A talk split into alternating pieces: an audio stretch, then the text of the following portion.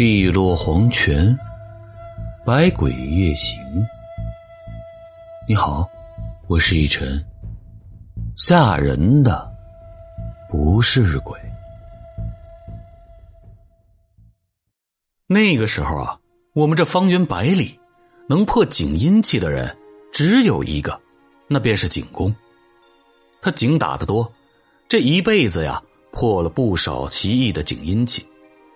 也一辈子没有输过。我去他家的时候啊，他正坐在炕上打盹儿，眯缝着眼睛在炕上坐着，手里呢拿着一根两尺长的烟袋杆吧嗒吧嗒的嘬着烟嘴儿。我用他抽了一杆烟的功夫啊，把小旺的事说了。景公听完我的话，不慌不忙的把烟袋在脚上磕了磕，说了两个字儿：“呃。”造孽呀！停了半晌，他又说了句话：“走，带我看看去。”下午，我带着景公来到了西南洼村那个时候啊，刘彪媳妇的遗体还没有下葬。一来呢，他们在等警察给一个调查结果；二来呀，刘彪原计划让媳妇入土为安，可是。找了几个阴阳先生给媳妇看坟，这阴阳先生一见刘彪媳妇的模样，都不敢接活了。啥原因呢？这刘彪媳妇虽然死了，但是尸身却未僵，还有余温。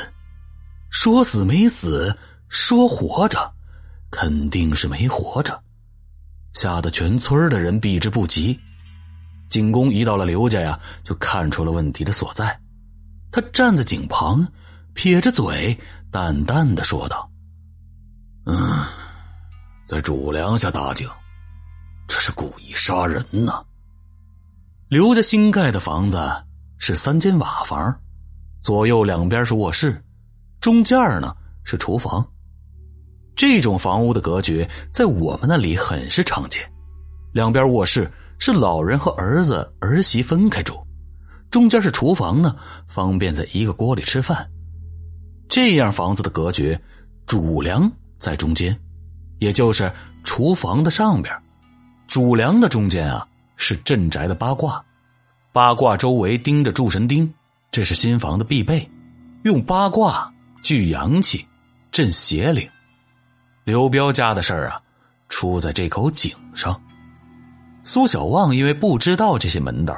不偏不倚的在厨房的中间打了口井，那井口对着八卦中间，极阳冲着极阴，打通了阴间路。景公推测，这口井正好打通了阳间与阴间的界限，引出了鬼魂。刘彪媳妇极有可能是被恶鬼冲了身子上吊身亡的。但是为什么人死了还有体温呢？景公也不明所以，想来想去呀，他打算给刘彪媳妇烧魂，问问究竟。如果能问出来结果呀，便也可以为小旺洗脱罪名。想罢，景公立起摆坛招魂，一番做法之后，突然一道阴风从井里钻了出来，附到了刘彪媳妇身上。刘彪媳妇从棺材板上坐了起来，瞪大了眼睛看着景公。景公暗自吃惊，没想到招魂招来了阴间的鬼魂，忙退后两步，口中念道：“何方神圣？”景公话音刚落，刘彪的媳妇儿嗓子里开始咕噜咕噜的响着，继而发出了声音：“景公啊，原来是你！要我说，阴间的事儿啊，你就不要管了。”好好完成你这辈子的使命，早日回地府报道吧。上辈子你就是管了闲事儿，这辈子罚你做个挖井的，怎么还没受够啊？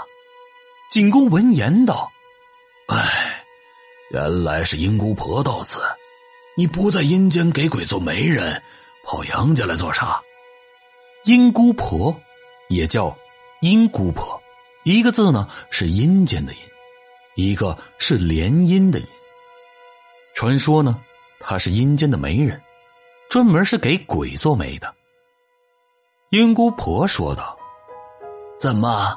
难道我就不能给人和鬼做媒人吗？”景公大怒：“臭妖婆，你做生意做到阳间了？莫非是有恶鬼看中了刘彪媳妇儿？你从中作梗，要了他的命？这阴阳不伦之姻缘，扰乱了阴间秩序，又让阳间家破人亡。这种事儿，你也敢私自牵线儿，不怕报应吗？”传说呀，这阴姑婆为鬼说媒，有时候呢也会为鬼和人搭线儿。有阴间的鬼看中了阳间的人，便会花钱让阴姑婆收了阳间这个人的魂，再到阴间帮两个鬼结阴婚。然而，毕竟强取阳间的魂魄结阴婚有违常理，为此，这阴姑婆需要把被选中的人的魂魄锁在遗体上。魂魄在遗体上住养三日，视为活死人，以此骗过鬼差，抢魂魄去投胎。三日之后，这阳间的人就变成了阴间失踪的鬼魂，这阴姑婆便可光明正大的取了这人的魂魄，去结阴亲。这个做法啊，很像是阳间的人贩子。据说这是鬼跟人学的办法。阴姑婆说道：“有钱能使鬼推磨，大家给我踏把的银子，我有什么理由不赚钱的？阴间有鬼看中了刘彪的媳妇儿，想纳为鬼妻，我呢就是顺水推舟罢了。至于什么伦理，那不是我操心的事儿。本来呀，我正愁没路可寻，找不到这女人。”没想到，你的乖徒儿苏小旺正巧给我挖了一道回阳路，哼，让我轻轻松松的就锁了他的魂魄。今儿个呀，正好是魂魄借体助养的第三天，这个女人已经在阴间除名了。我来领她回阴间成亲，你最好不要挡路，我不跟你一般见识，否则。就别怪我不客气。景公笑道：“哼，阴姑婆，你好大的口气啊！在此阳间还能容得了你胡作非为？我劝你早日收手，滚回阴间去。这井我已经布下了阵，阻断了你回阴间的路。你若是冥顽不灵，我就将你困死在这阳间。”阴姑婆不再说话，伴着一阵怪笑，忽的从刘彪媳妇身上飞了出来，一道旋风卷走了刘彪媳妇的魂魄，钻进了井里。景公大怒，举手便弹出手中的神符，赫然发现毫无用处。他一愣，才发现井管的周围居然埋着一个八卦图，此图与房梁上的八卦正对，阴阳抵冲，阳气。消失，这个房间变成了阴间，神符在阴间自然是没了效能。这是什么套路？又是谁在井口布下了这助纣为虐的八卦？景公一阵的狐疑。而此时，这阴姑婆已经携刘彪媳妇的魂魄径直钻进了井里，棺材板上刘彪媳妇的遗体顿时失去了生气，腐败不堪。只剩下了一具肉体。景公此时再想施法去拦，却以为时已晚，眼睁睁的看着那阴姑婆夺走了刘彪媳妇的魂魄，而无力回天。井中传来了阴姑婆嘎嘎大笑的声音：“ 老顽固，你赢了一辈子，这回输了吧？谢谢你，我忘了告诉你。”这口井只是一个回阳路，但不是回阴路。若不是你在井口布阵，打通了回阴间的路啊，我还一时回不去呢。耽误了雇主的婚事，我可担待不起呀！哈哈哈哈哈！谢谢了，老东西，咱们阴间再见吧。闻听此言，景公突然发现了什么问题，刚要冲宁姑婆喊去，却立即不知大吼了一声，一口鲜血吐在了井口，继而瘫坐在了地上。景公赢了一辈子，最终却输给了阴姑婆。破阴气，能赢便赢，赢不了便是搏命。景公。到底是没有斗过那阴姑婆。我从外面冲到了刘彪家屋里时，那老爷子已经断了气，他坐在井棚，嘴角流血，他的身边是已经死去的刘彪媳妇的遗体。谁也不清楚景公临死前到底要说什么，而人们讨论最多的，不过就是景公为了救徒弟，被阴鬼。害死了。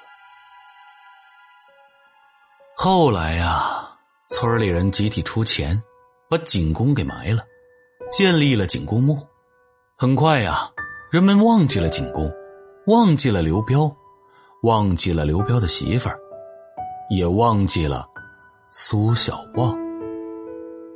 景公去世的当天，苏小旺因为流氓罪被枪毙了。那天是一九九九年的五月十七日。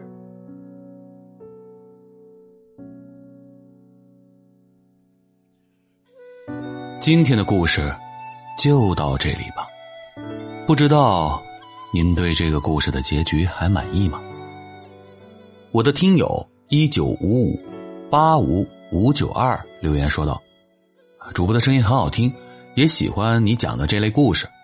记得我爸年轻的时候啊，用气枪打死过一条蛇。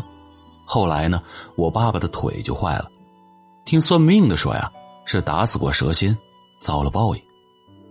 其实很多时候啊，一晨都这么认为：我们的生命里遇到的人或者事儿，都有它的缘由。上天的安排不是无缘无故的，都有它的归处和使命。也许是来帮你的。也许呢，是来历练你的，都是前世有债，所以今生才相见。好了，故事也讲完了，时候也不早了。如果您觉得这小子讲的还行，就帮我点点关注，订阅一下。